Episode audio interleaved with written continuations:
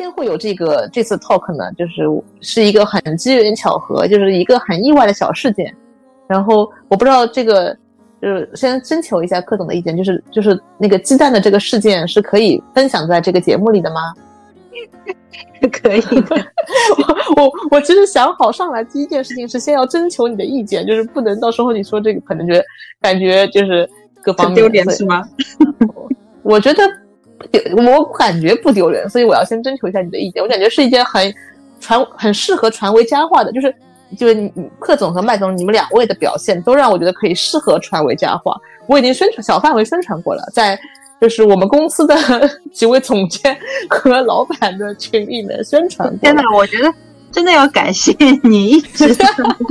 为麦总的事业铺路的感觉。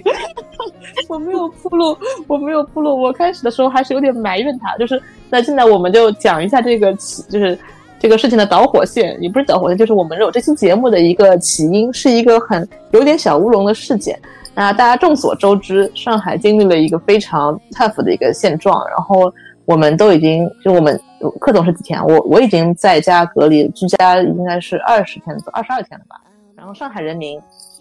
嗯，大家就还是很自娱自乐的嘛，就是开始这二十几天前面还还还可以啊，我们大家还是很能够就是给自己找乐子的，就。而且当时还没有完全的物资停，就是停摆嘛，就是还是能够叫到外卖和快递，生活还可以，就是比较平稳的继续。只是，大家还是比较的乐观的，也不知道这个事件会发展到今天这个 地步。上海上海人民的这种穷开心，就是不能穷开心，就是那种就是乐观精神还是挺挺挺好。因为我觉得是因为没确实没有过过很大的遇到过很大的难关的感觉。那好了，这次难关。对我们来说是难关的一个难关，可能有点矫情，但是确实是难关。就是大家的供给开始物资有点跟不上了，这两天就开始出现了各种各样这种狗急跳墙的这种状态。然后像我们之前，我和克总，因为我们就是各种不管什么原因，但是其实还觉得挺高枕无忧的，也开始发现物资匮乏了。那事情的起因呢，就是在前几天我们开始发现物资有点匮乏，但是呢还没有到。就是揭不开锅的情况下，我们在那里讨论着这个怎么样子去日常就是抢抢菜，然后那个团购接龙这些事儿，然后在那里研究的时候呢，然后克总那天早上吧，前天还是哪天早上的时候，我记得你还挺乐观的，跟我说啊没事儿，东西挺多的，就够的。然后我还问你要不要就是团点这个那个，就是可能我这边看到的接龙的之类的一些项目。然后柯总非常淡定跟我说：“没事的。”然后我东西够，早上还抢到菜呢。当时我还羡慕了你一下，就是我们在上海人的日常，就是早上互相问抢到了没有。然后对，然后下午的时候就突然看到柯总突然间跳出来，就就有点不淡定了，说那个订单，美团的订单被取消了，是不是也没理由的取消了？就是。有理由的取消，就是因为那个理由使我有一点崩溃。就是他说美团那个站点关闭了，那我知道，就是我已经失去了再去抢菜的资格。我我我懂了，我懂了，就是我打开叮咚也是这个状态，就是他一直告诉你你不在配送范围内，然后就是我已经不能凭努力吃饭。我懂了。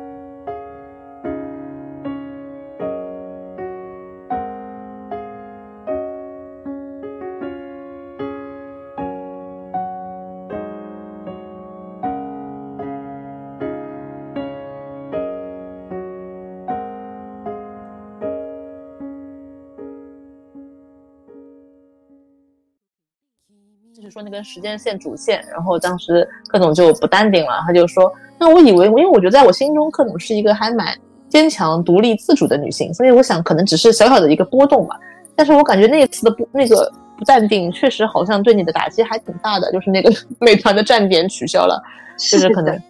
然后我看你好像就一下子有点点绷不住了，那个下午的时候是吧？有一点就是。其实是这样子，就是因为因为你知道焦虑的情绪，它就是一直不断的在累积嘛。从一开始，好好像还好，其实到现在，一直以来我也没断过粮，然后我也没有弹尽粮绝过，但是那个感觉是不断的在累积的。然后你一直在，你希望的是不要到最后一刻你没有东西，然后你要提前的去采购去准备，你要做一个有准备的人。然后然后你的焦虑反而就被提前了。首先告急的是鸡蛋，因为我的鸡蛋消耗量是比较大的，说句实话，因为因为我是一个健身爱好者，这个不用说了，每一天至少要消耗三个鸡蛋，就我一个人啊，至少要消耗三个。那么后来开始，我觉得不能这么奢侈了，我就消耗两个。后来看看两个都可能保不住了，这个时候我就有点着急了，我要买蛋了。那么然后然后河马和也也搞不到，然后的盒马先关的，对。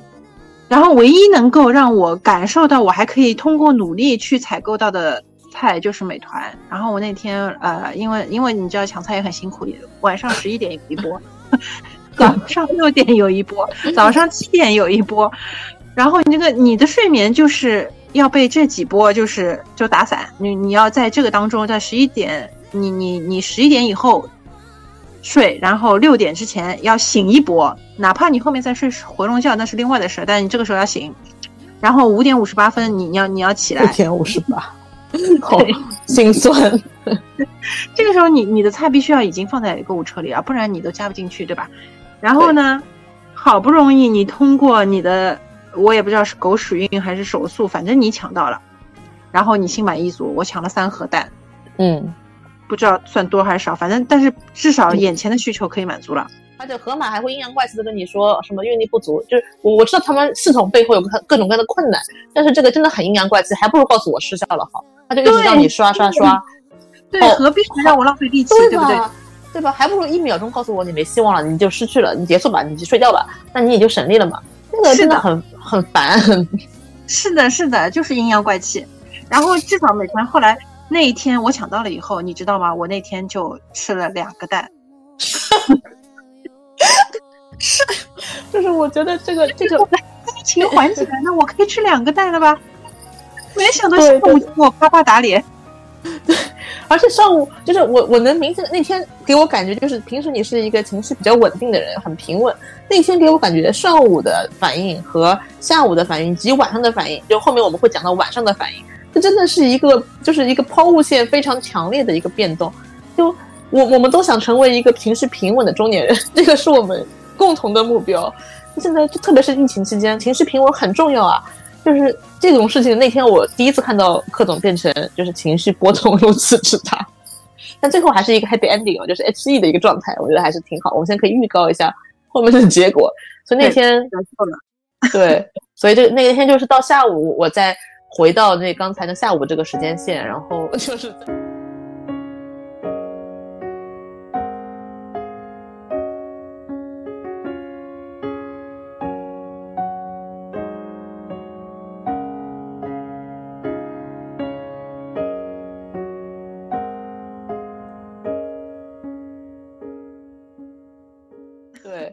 对那个天就是到下午，我再回到那刚才的下午这个时间线，然后 就是在柯总吃了两个蛋之后，对，所以这个是到下午，然后我试着去安安慰了一下那个柯总嘛，然后因为主要是还有一个背景情况，是因为就是我们刚刚一直提到的麦总，麦总他其实在远在那个杭州出差，你不能叫远在，怎么会用这两个字？但是现在在上海人民的心中。隔一幢楼就是远了，就更何况远在在外地，就是不是在上海的区，那真的是好远好远。我所以说，就是柯总一个人的情况下，其实我我也很担心，说会不会这个加上又受到了这么大的打击，就是刚刚又吃了两个鸡蛋，然后我就去嗯安慰一下，然后柯总非常非常非常的善解人意，然后说我们也不是最糟糕的情况嘛，我们也不能这么娇气。就只是没有鸡蛋而已，其实也不至于会饿到不行。没事，我吃点高热量的东西就好了。平时都省着不肯，平时都省着不吃，就是或者平时都不敢吃，就不敢碰这么高高热量的或者冰淇淋啊什么的。我吃一会儿就好了。然后过了会儿，果然就说啊，你放心，我吃过冰淇淋了，好了。我当时想，哇，这个就是柯总的形象在我心中特别的高大伟岸。我想，这是多么懂事且就是就会自我自我调节的一个女性啊，这个真的太太伟大了。然后这个是，但是我还是有点心疼的嘛。我想，哎呀，这个 打击该有多大呀？这个，而且关键是现在一个人就是在就是独居的情况下，就是怎么去应对这么多？后面还可能会有更多的情况，因为上海现在这个解封的状态也不好说嘛。对，不确定，非常非非常不好说。嗯结果到了深夜十一点半吧，我记得是，然后我还在那里工作，同时我还在那里隐隐的想怎么办，因为我也没办法，主要是我也没抢到鸡蛋。是的，是的，对吧？然后十一点半的时候，柯总突然间他的微信头像弹了出来，就是我我感觉那个真的是，其实跟你的话语是一起出来的时候，给我带来一种这个头像弹出来时候也有一种雀跃感。就是说，我记得你当时说的是，就是说家属斥巨资帮解决了鸡蛋问题。然后我很纳闷，我想这个十一点半能用什么巨资？就是白天也晚上也不至于会这样。那要不柯总自己说一下，那天你是怎么样？就是就是就是麦总怎么样千里送鸡蛋解决了这个问题的？来介绍一下。嗯，他他确实是一个呃思维。方式一直是跳脱常规的一个人吧，我觉得就是比较的，俗称比较投的字比较我了，就这个我是想不到的，因为我这个人，我要我我刚才也说了，我我这个人是个什么类型的人，我当天为什么会觉得，首先我再先说一下那个，就是你在跟我安慰我的时候呢，其实老实说，我我实事求是的说，我当时确实是很委屈的，就是。嗯，就是是有点伤心的。我想，我我感觉就是有一种什么感觉呢？就是被边缘化了。其实是有这种这种焦虑感。我我我我呢，也觉得自己是有点过于矫情。就至于吗？就几个蛋的事。是。突然觉得，而且我因为现在是一个人在家，我又觉得，如果他在的话，他肯定有对对对，等自干我了，对吧？对，就 可以去想办法，对不至于让我一个人来。来来来抵抗这个东西，然后后来，嗯嗯，他在那边就是，他就，然后晚上他，他就说啊，我我在翻翻这个什么什么的，我还没有意识到他是在帮我想办法。然后呢，他过了一会儿，他说，他说帮你叫了个快递，我就觉得很神奇，我就觉得啊，远在杭州的他竟然能够帮我叫到一个快递。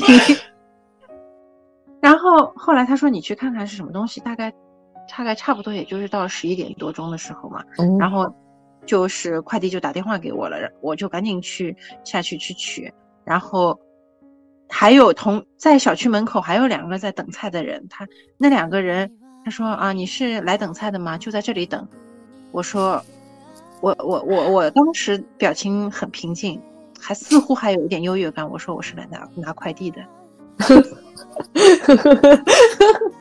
我能够想象这种，就是不就是不露声色的小自豪、小优越感。你继续说，然后我是有有有资源的人，你知道吗？对，这种感觉就是这种感觉。然后我去我去拿了一看，我我一开始拿的我是看到一大包蔬菜，其实有点失望。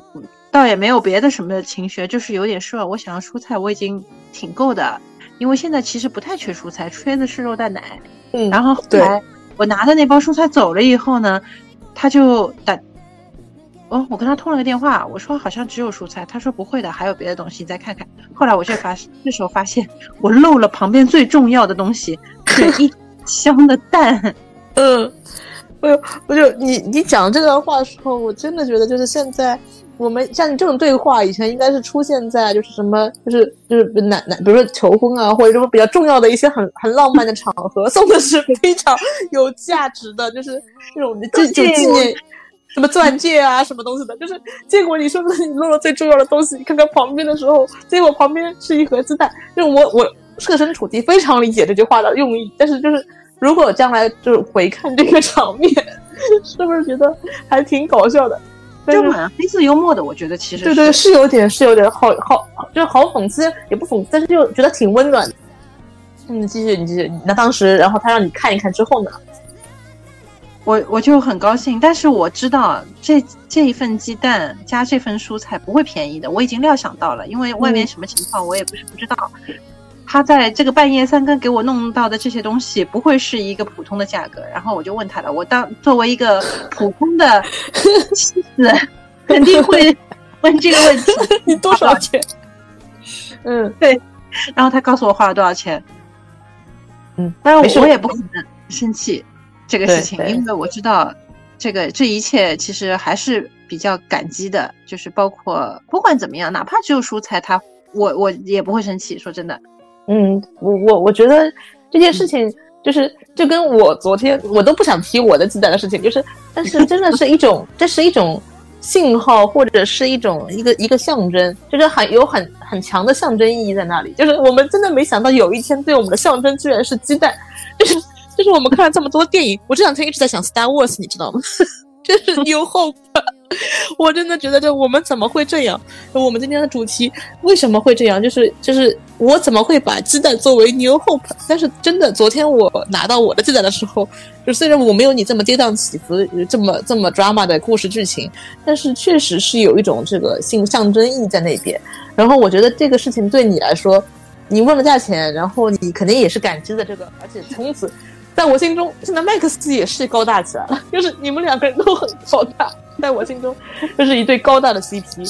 所以每家的困扰都有点不一样。还有我听到有这两天有人是缺油的，就是别的都囤了，但是结果油不够了。还有囤缺酱料的，就没味道。反正就是各种各样的苦。是的，对吧？因为没有人想到会关那么久，所以就一般就是差不多就是一件日常的量。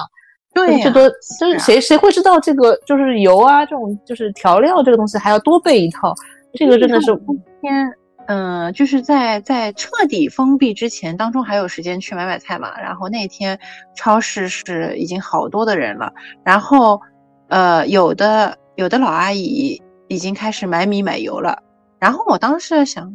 至于吗？我现在想，我太年轻。对我们真的太年轻，而且我觉得我们浦东还算好，因为我们早就已经开始就是有这个意识的感觉，我们可能就已经被边缘化了。然后浦西人民很。很真的天真又可爱，甜可爱又无邪，我当时就很震惊他们的准备，而且我已经是在摇旗呐喊，就是就我就差没打电话过去说你要快点去买什么什么东西，但是我也讲不出你要买什么，因为根据各家自己的需求嘛。结果他们还是有些准备少了，而他们真的是按照五天最多六天的量在准备。我说你们至少按十天准备啊，怎么能按五天六天准备呢？结果就是还是买少了，或者就是有些东西可能就是缺缺胳膊少腿，就是这样你就组成不了菜了嘛。可能你买了买了一部分，就是还是太，就是我们可能之前真的没有碰到过这种情况，就大家都是少了点这个这个准备啊。但是但是 anyway 我没有把这个话题扯远，但是就是从这件事情上，那天我就是因为我是就是经算是亲历的陪着你度过这个心理波动嘛，我当时就是特别的震撼，晚上其实很高兴。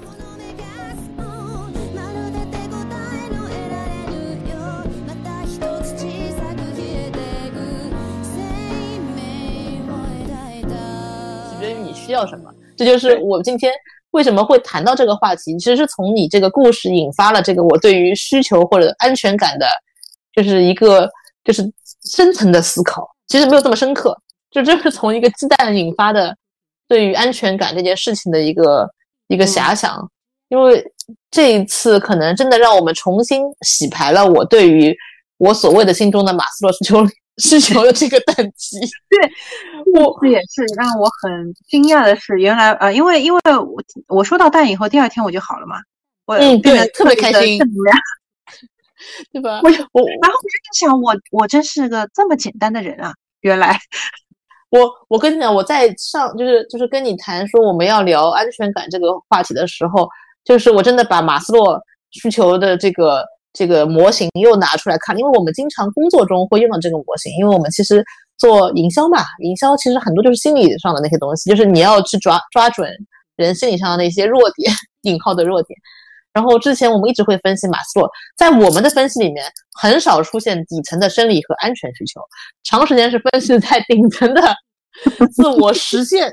和什么什么尊重，还有什么社交，就是一般不看下面两层，因为在我的概念里面，现在基本上我们做的这些，我们的目标客户 很少会，交也不可能是为了满足客户的底层需求。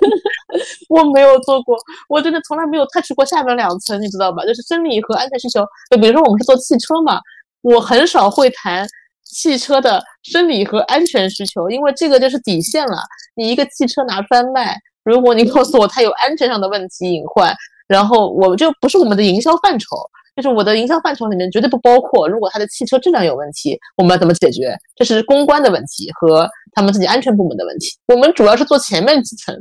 所以我这两天又把这个层、这个这个模型天天看的金字塔拿出来了。我觉得我要重新理理牌，就可能在我我之前对自己的理解真的是高估了我对于 自我实现和那个什么个人尊重还有社交的这个需求。我觉得我们底层的需求还是非常重要的，是因为我们从来没有经机会经历，就是连隐就就是生理和安全，就安全我现在还没有这个隐患哦，好像也有，嗯，也有也有，有的也有有有。对，主要还是生理上，就是底层还是生理嘛。就是现在我们的就是上海人民，其实我我一直之前讽刺的是两两周前我还刚刚写过一篇喜欢上海的理由，我现在依然喜欢上海，但是我觉得我喜欢上海的理由，我现在回看那篇两周前的文章，我感觉是因为我们长时间活在没有底层的一二就是生理和安全的这个隐患的前前提下，上海人民有一种天然的富足感，就是。我们对吧？这种这种感觉是也是有一点想法的。你说，你说，你说，来，喜欢上海的理由，包括那天我我也在群里就是跟你们说的，嗯，就是我我觉得喜欢上海的理由，对于我来说，我我从来不是因为它有一些冰淇淋店或者有一些咖啡店，它的咖啡店现在是全世界第一，这就是我喜欢上海的理由。这不是的，我我觉得上海它本身。呃，一直对于我来来讲，就是它是一个，嗯，我不知道说出来说出来正直正确吧，但其实这是好的东西。就是我觉得上海是一个比，确实是比较国际化的一个一个都市，就是是里面的人，我觉得最重要的是里面的人，而不是这些小店，也不是什么洋房建筑，是上海这个城市的人，他他是比较具有现代的文明意识的啊。我我我感觉，没有没有没事。没有关系，减掉一些，就是就是他的契约精神啊，以及他一些就是对于一些规章制度的执行啊，都是比较到位的。然后包括一些政府的办事部门啊，现在我我我不知道，对，但是之前我一直都是认为上海的办事部门虽不是称不上是完美，但是是比较具有服务意识、服务精神的，嗯。嗯，比较在全中国范围内是比较接近于理想的一个一个状态，我觉得，嗯，我非常的明白你的点。然后，因为我是经常，嗯，就是可能出差比较多嘛，然后在全国各地，其实大城市就基本上，我不过我们去的城城市还是一二线城市居多。但是，其实经过去了那么多城市之后，上海确实像刚刚柯总你提到的一样，就是它在各方面都是比较。嗯，服务意识啊，还有其实人的，就可能有人会觉得，就是劳法里面就是什么排外之类，但是实际上上海人民其实是还是很，就就是用自己的方式在表达一种乐于助人的精神。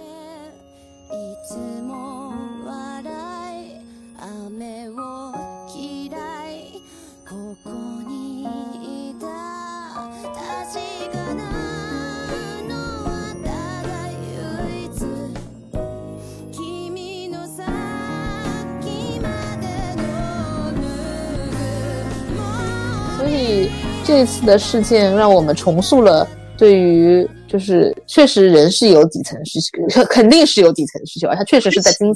精彩的底层触碰到了底层的需求，就是底层需求受到威胁，给你带来的焦虑感，那个可能不是一星半点，就是会让你的情绪产生极大的嗯，对。因为就是我，我前我为什么会突然意识到这件事情？我之前可能还没意识到，但是后来有一天跟朋友聊天的时候，朋友说，他说，哎，你们还要关这么久吗？他说，因为浦西人民现在也逐渐意识到，原来浦东人还要关很久，他们很就是不是那么天真的，全都开始真的是有人以为我们就解封了嘛。后来他们就说，哎呀，就是大家的本能反应是，哎呀，那朵拉，那你的健身怎么办呀？这不是还要再关个十几二十天的话？我说我已经没有在想这个问题了，就是我现在就是虽然我们刚刚聊了这么多关于运动的话题，但是我现在就属于那种就是我有的练我就练，我就是感觉就是给自己找点事儿干，然后就是练的时候可以分掉点时间或者分散点注意力，反正就是强身健体一下嘛。但是就我其实并没有像之前最早我们我们被关的时候那么执念，我们那时候不是还一直想着怎么样子在可以去上课或者是怎么怎么样子，对吧？就是刚开始还是有这种执念的，还挣扎着。对，后来逐渐的这个执念已经不带有了，就是我就觉得锻炼只不过是一个分散注意力的方式，或者是精神寄托之类，就反正你就做点什么，就否则的话，你很容易一个人焦虑或者东想西想，对吧？就我我我有一个健身，另外一个健身群嘛，然后那里面有有些人挺卷的，然后 那天我就开玩笑，我在群里就发了一个，我说，呃，王，因为我们教练姓王嘛，我说王大哥。我不想努力了，嗯，然后那个一直很卷的朋友就跳出来说，这个时候可以不努力。对，是的，而且我另外一个朋友的他们的一句话就口头禅就是这样，这段时间因为大家都已经开始触碰底线了，以后呢就会有一点，就是大家情绪都不是很稳定。他就说现在我就希望自己情绪稳定，就求稳定，就是只要能稳定，就是事情还能够理智的往前推。但是如果一旦情绪崩溃了或者什么的话，很多事情就就很难控制了嘛。所以我觉得不要逼自己。就那天你说，就是我吃点高热量的东西缓解一下，我就说吃，尽管吃，吃完我们出去减，肯定能减掉。我们按照我们的经验，肯定能减掉。但是现在这个时候还是情绪稳定比较重要，就是不能有就是情绪崩溃啊或者什么。而且崩溃其实就差那一根稻草，有时候真真不是多大的事儿，就是回想起来 有点黑色幽默，但实际上就是那一刻就是就是扛不住嘛。所以我我我就我们特地聊这个安全感的话题，就是有点像，就是嗯，说是说那个安全感，就是我现在都已经不知道我们怎么把这个话题拉到其他的安全感物件了。但是因为我们本身是说，就是不能只有鸡蛋，我们也有点别的东西也能带来安全感的是吗？嗯，哦，对，刚说到这个，因为我刚才在跟 Max 通电话的时候，他还提到就是停车场里有一辆。林肯的啥玩意儿是飞行家还是什么？你你知道那个？我知道飞行家，嗯，也也不便宜那个车子，对，还还挺贵的，对。然后那个车主，然后这车主好像一家七口人住在一起，好像是，嗯，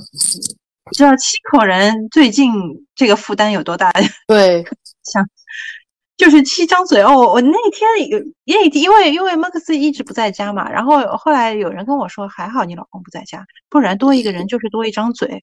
你知道我感觉自己回到了旧社会的，听到那句话。对我我也听说过这样的说法，就是他们有时候发物资，就是我们浦西当然浦东可能。发不了这么好，他们普西有的物资发的还可以，然后小伙伴特别开心，因为他可能是独居的嘛。他说：“我那我一个人就肯定是够吃的，就是如果是全家人的话，还得盘算盘算。”他就是觉得够吃，就还挺好的。就是我刚才那个那个车主，他一家七口人，然后现在就是你知道吃饭就是很困难，就任凭你可能开的一辆不错的车子，相信你的工作也不错。而且可能在社会上也有一定的人脉，但是这个时候大家都一样。我我们昨天深刻的探讨了关于上海人民从疫情之后结束以后会变得多爱囤货这件事情。就是这个我我是我是觉得我运气还不错的，就是我我我我一直我这两天跟朋友都说我有饭吃有屎。这个能说吗？有有有那个可以拉，有纸有纸，就我觉得已经很幸福了。那真的是底层需求了。我我们现在就觉得这样子就已经是富甲一方的有产阶级了。嗯，我现在主要还是就是还是那个担心，就是还是那些就是生活可能并没有这么擅长，就是数字化呀，或者是那些的年轻或者独居的一些老人，或者是。有有些障碍的，或者甚至生病啊什么的，我我觉得，我虽然我也没什么资格去担心，或者说去帮忙什么东西，但是我我就感感觉这个情况确实是不利于他们，而且就是在解封还看不到一个头的时候，反正就是也讲远了，我们再说回那个安全感的问题吧。就是老人呢，我我先说说我身边的例子啊，就是因为今天早上我也关心了一下我公公婆婆，还有我我父母，然后呢，嗯。我把那个就是那个那个那个小程序推给他们以后，我说这个可能还能买到菜。然后我公公婆婆呢，他就跟我说，他们已经在楼里找到了一些接龙，就是反正他们已经有途径了。然后我我妈这边呢也说，她去找了一个就是某某类似于就是以前给她送牛奶的，然后现在可能好像可以跑点蔬菜什么。就是我觉得年纪大的人其实他们有他们就就他们的方式。对，其实我我其实就弱在这个地方，对吧？其实其实其实我们在生存能力上不一定比他们强很多，我们只是依赖于现代的一些生活手段太太多了。然后我们误以，然后当这些手段都崩溃的时候，其实我我们反而是比较比较弱势，就是生活的能力上，因为我就其实刚才你讲了一个点，就是就是有准备的事情，就是安全感。我后来想了想，安全感这个事情，就是就是嗯，怎么说呢？就是每个人的对安全感的需求或者会带来安全感的物件就都不一样。但实际上呢，就是我们都是应该，我们都属于那种比较独立的。类型的话，其实就是会想及早的，就是识别出来自己的安全感的这个点在什么地方，就是缺乏安全感的点在什么地方之后，会及早做准备嘛。所以我感觉上是，就是嗯嗯，我们可能在准备的这个渠道上之前，比如说我只知道准备现在这些现代的这种通信工具，或者依赖物流，或者依赖这种什么京东啊，就是那些成熟的一些供应的，就是供应链的这个方式。但是年代的人，他们有他们另外一种另外一些渠道。大家准备的东西不一样，但他们那个渠道可能就是就是持续存在的可能性会比较大，或者他们有一种基本技能，就是他们是打探，就是跟在他的生活环境遇到困难的时候，他或者是打探的这个生活技能比我们的要强，因为他们可能遇到的事情会更多。然后我们的准备可能仅限于就是自己知道的范畴，因为没想到过有一天这些这些东西是会崩溃的。我感觉从这个这个事情之后，你也提醒了我，确实我们要增加一些。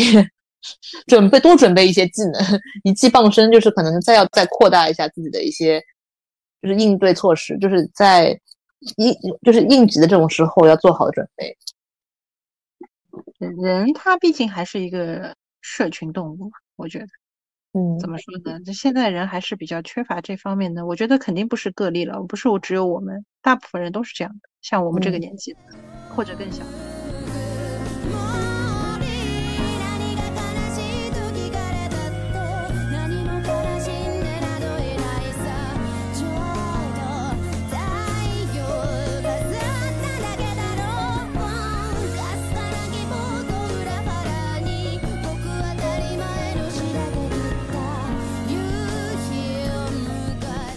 因为我是算是比较没有安全感，但是我又特别喜欢，往外跑。然后我在之前跟他们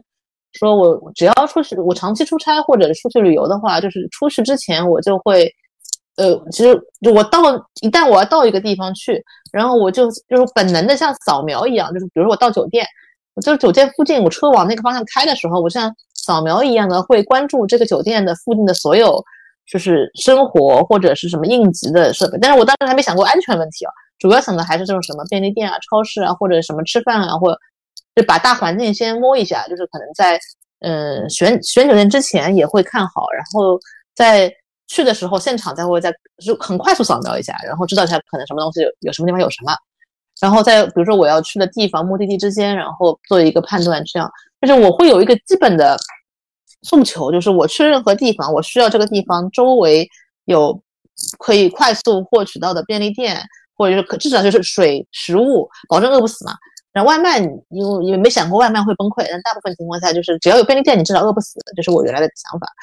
然后以前还有一个就是高层需求，就是希望那个我住的地方附近有有健身房，就是酒店里面有是最好，没有的话我会希望附近有就是类似星星这样的一个比较快速可以获取的地方。所以我一般找酒酒店都是会按照星星来找，反过来找，就是如果星星附近的酒店有画一个圈。就是合适的跟客户的或者我要去出差的这个目的地有关系的话，就是我的我的安全感就在以前不是这种疫情期间的话，我的安全感来源是来源于这这一趴，就是就是用这些方式，就是食物基本的食物、水，然后一些健身的一些条件。那酒店我 by default 他们应该是安全的，就是只要你选的酒店还可以的情况下，那我认为相对安全。然后这个街区又。比较，呃，不要是很混乱的话就可以。就是我以前对于就外外出的时候，就是可能会有这样的一个考量，就不只是想到安全感，突然分享到了这个点。我我挺佩服你的，我觉得你是当当之无愧的独立女性。没有没有没有没有没有。但是其实你你你刚刚说的，但是你刚刚说的那个点也有点就是知道了我。我想哦，原来我。我所谓的，我觉得自己做了一个一些周全的一些考虑，因为这套这套模式呢，后来就是因为我长期出差之后呢，它就形成了一个思维惯式，就我不用动脑子的，我是我是自然行为，就是它就很本能的就会这样行动。如果我扫描那个酒店附近的餐饮和便利店的时候，我都没有这个意识。后来就是，比如说我跟同事一起或者跟朋友一起出去出去旅游，他们就说什么吃饭什么，我说哦，那个楼下哪里哪里有一个什么便利店或者什么东西，我们可以去快速买点东西。他说你怎么知道的？我说啊，不是来的时候就看到的嘛。这个就是本能的，你就把这个信信息就录入到自己的脑子里去了。就这些东西是我原来的一个一套体系，但是实际上呢，你你想，就是在这种疫情的特殊时期，它其实是很有可能失效的。就是这套里，包括你用外卖来支撑食物，也不见得不见得一定能够安全。所以最好的方法其实还是一技傍身，就自己会烧会煮，会知道怎么样把就是土豆发芽。刚才我还在研究怎么把土豆发芽了解决，就是。就是基本技能我其实是没有的，我好像不能吃的呀。哎，对，是不能吃的。然后刚昨天他们在跟我说土豆发，我们家土豆发芽了，然后他们说不要浪费，你可以把那个发芽的部分截下来之后，剩下的挖深一点再吃。而另外一个朋友说，你也还还是别这样了吧，现在 这个时候，对，万万一吃坏了，吃坏了冒险。来救你，对，这就是车又进不来，对吧？这又引发了另外一种另另外一个安全隐患，我们还是不要冒这个险。对，所以，所以我我后来就回到我刚刚那个点，就是你你你触发到了我这个意识，就是我其实没有基本的生存技能，就是我没有想过，如果在没有食物的情况下，我应该怎么样活下来。就是便利店其实是一个已经比较高阶的需求了嘛，那你万一它没有或者没有外卖，没而只有健身房是不能足够让我活下去的，这不在底层需求。对对对，所以我想是不是应该结束这个这一波结束以后，学一学基本技能，就至少。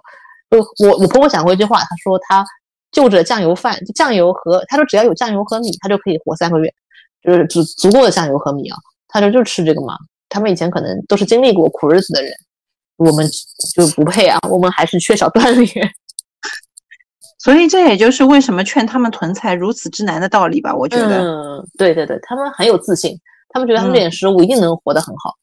就是就是，我觉得我们可能是高估了自己和。就是低估了他们吃过的苦，对，在这代人只是现在不熟悉电子通信的这些东西。你那一天提到一个过度消费，我觉得是有点道理的。其实我们已经习惯了物资必须围绕在身边，是很明显。就是你看我，我后来反省自己，就是你说不能那么娇气，我也反省我自己。我那么焦虑在那里说那个鸡蛋的时候，就我们家其实还是有鸡蛋的，只不过是不足以自由的使用而已。是的，是吧？就是。很多东西我们家现在说什么哎告急了，但其实没有告急啊，它其实挺大一包，就是只是我们看到这个就是供给它没有办法正常的进来的情况下，感觉就是不能保证之后的完全需求，似乎某一天它要断供的，就是有这种焦虑感，就不能随心所欲的吃了。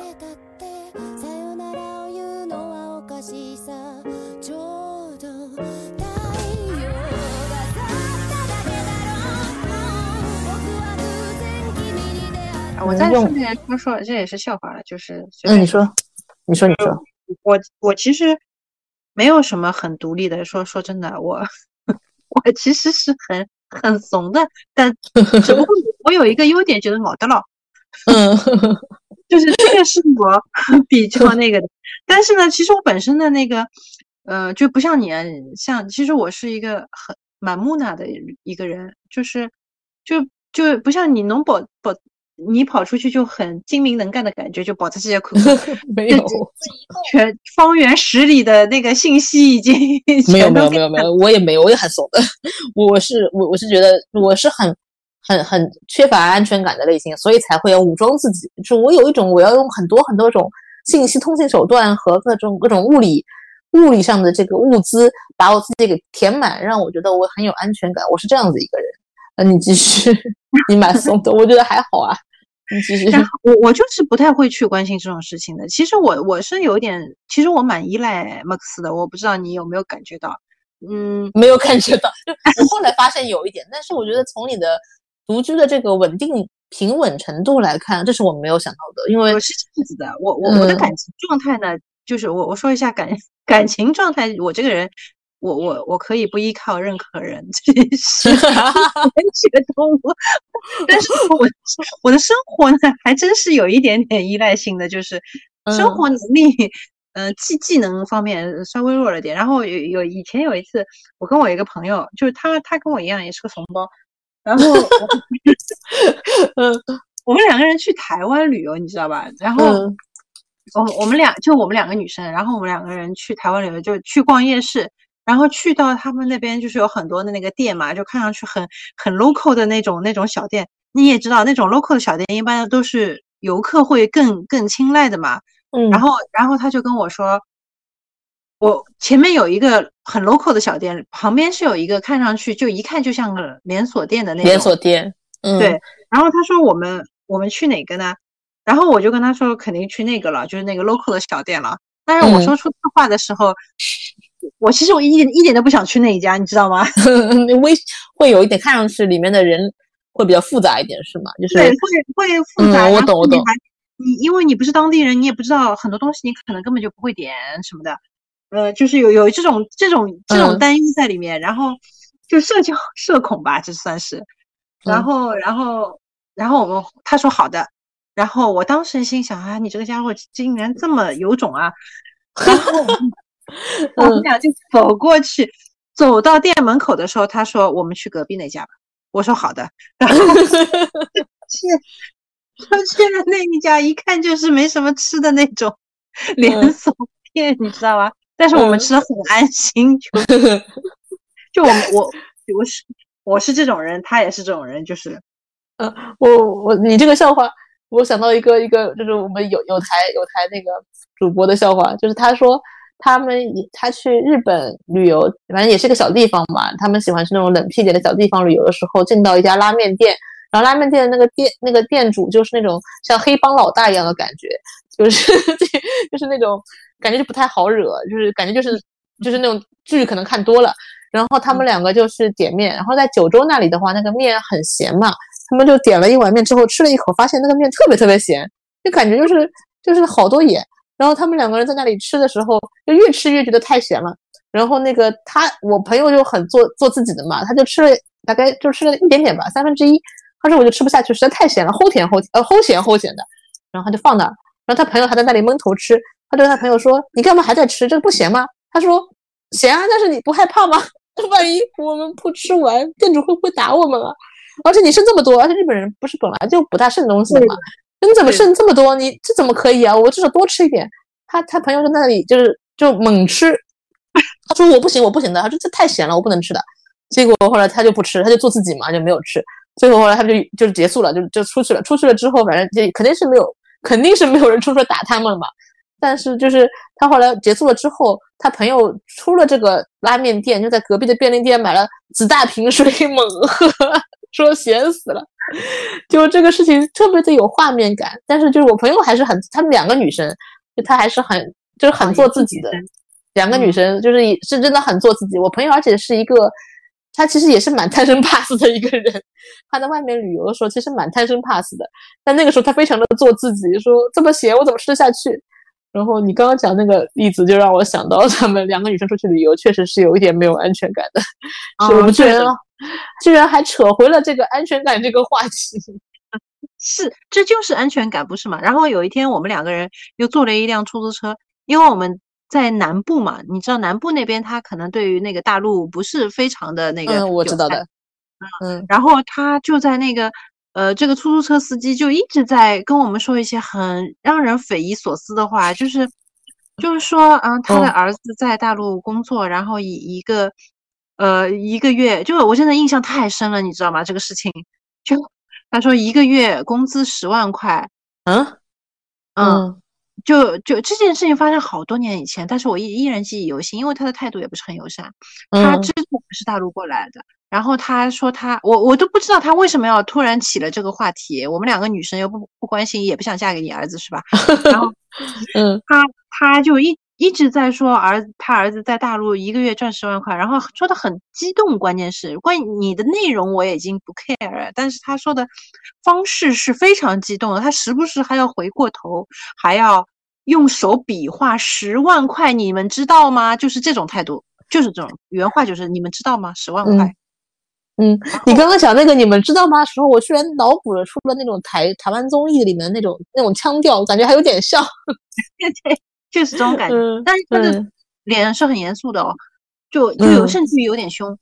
然后我当时就看了一下我的朋友啊，我发现他哎真是能装啊，就是 就我看了他一眼，他什么表情都没有，他什么话都没说，他当做没有事发生。然后那他也没说话，我只能也就不说话吧。就我们两个女生嘛。然后，然后后来我们下车了，一下车他就开始骂人了。他说：“这是哪来的优越感？”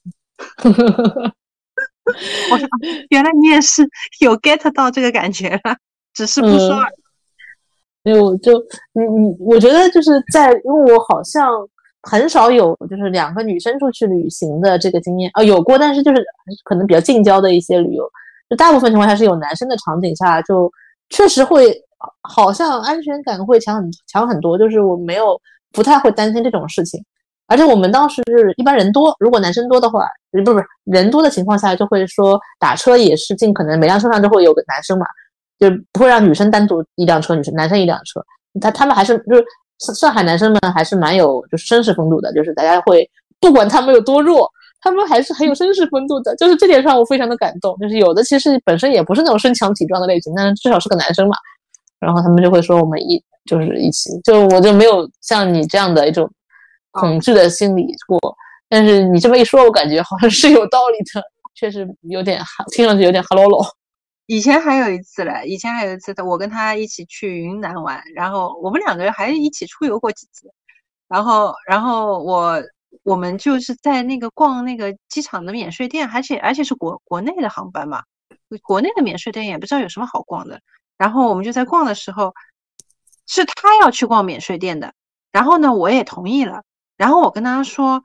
呃，不要紧的，我们行李都脱掉了，他们肯定会等我们的。我这个都是老黄历了，我我基于以前的认知，其实有很早的很早，他们就已经不是这样了。他那个飞机，他是那个提前好像二十分钟就关舱门了嘛。如果你不登机的话，你就你就直接就那个了。但是我我根本就没意识到这一点，我就是因为以前我的认知是飞机可以到最后一分钟都可以登机的，你知道吗？然后 然后就？这个话。然后我说不要紧，他们肯定会等我飞机，我们行李都上去了。然后他又是提出那个要要逛免税店的人，然后我们就多悠悠的，然后肯定是误点了嘛。到了登机口一看，人家就说啊，登完机了，你们就赶下趟吧。然后啊，嗯啊，然后我说，然后我就说了，弱弱的说，我说我们行李还在上面呢。他们他说拿下来了，然后 然后哇塞，不是两个人什么话也没说就出去了，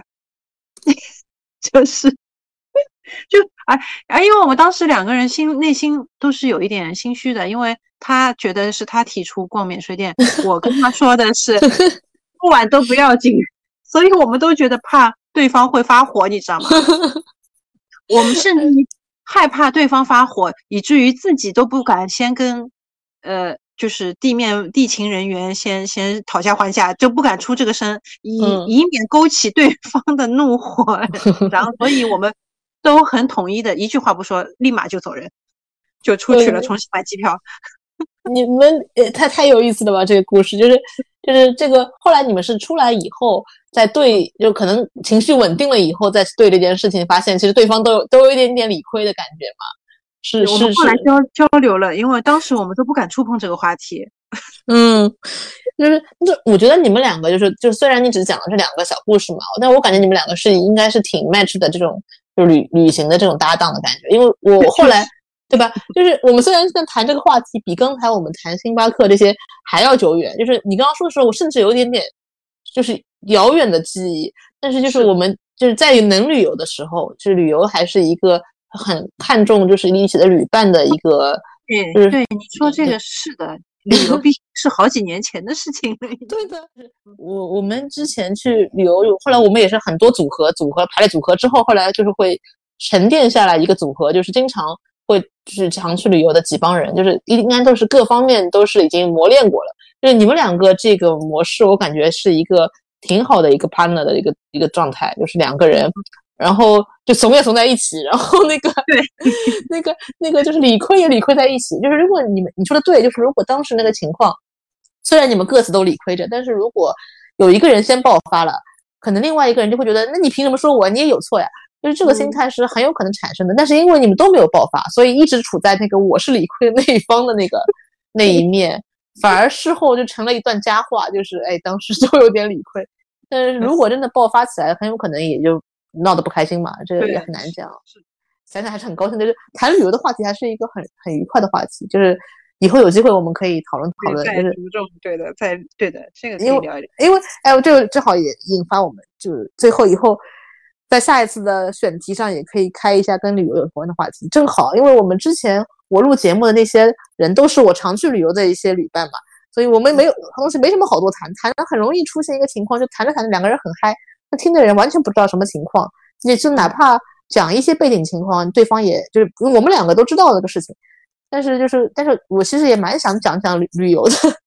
因为我们实在是太久没有旅游了，之后也挺想讲讲旅游的话题的，可以分享一下，互相是的，是的，期待期待下一次再好呀，我们我们这个神奇的话题，嗯，嗯，反正从锻炼开始到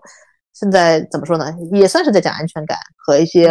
已经梦寐以求、不敢奢望的旅游话题，然后也顺便约了一下下次。那就期待我们之后还能有更多的一些不一样的讨论来，最后做给大家看看。就我本来还想说，我们这个起个专题嘛，就是就是本来就是放在那个电台，我们那个电台节目里面，可能起个专题可以区分一下。我就写了一个 girls talk，就觉得有点有点傻，有点傻。但是因为我之前一直没有就纯 girls talk 的这个就是电台节目的主题。回头如果柯总有更好的想法，我们可以起个专辑的名字，然后这样也可以先慢慢的把这个这个这个电台播客的习惯做起来。那也希望期待那个柯总自己有自己的一个节目，把这个更多的内容输出出来。哦，好的，我会加油的。把你的那个两千块的话筒拿出来吧，感觉会很专业。半小时，厉害的。嗯，我应该可以，想挺好的。好的，那今天就谢谢柯总，嗯，期待之后再有更多机会可以聊天。谢谢你。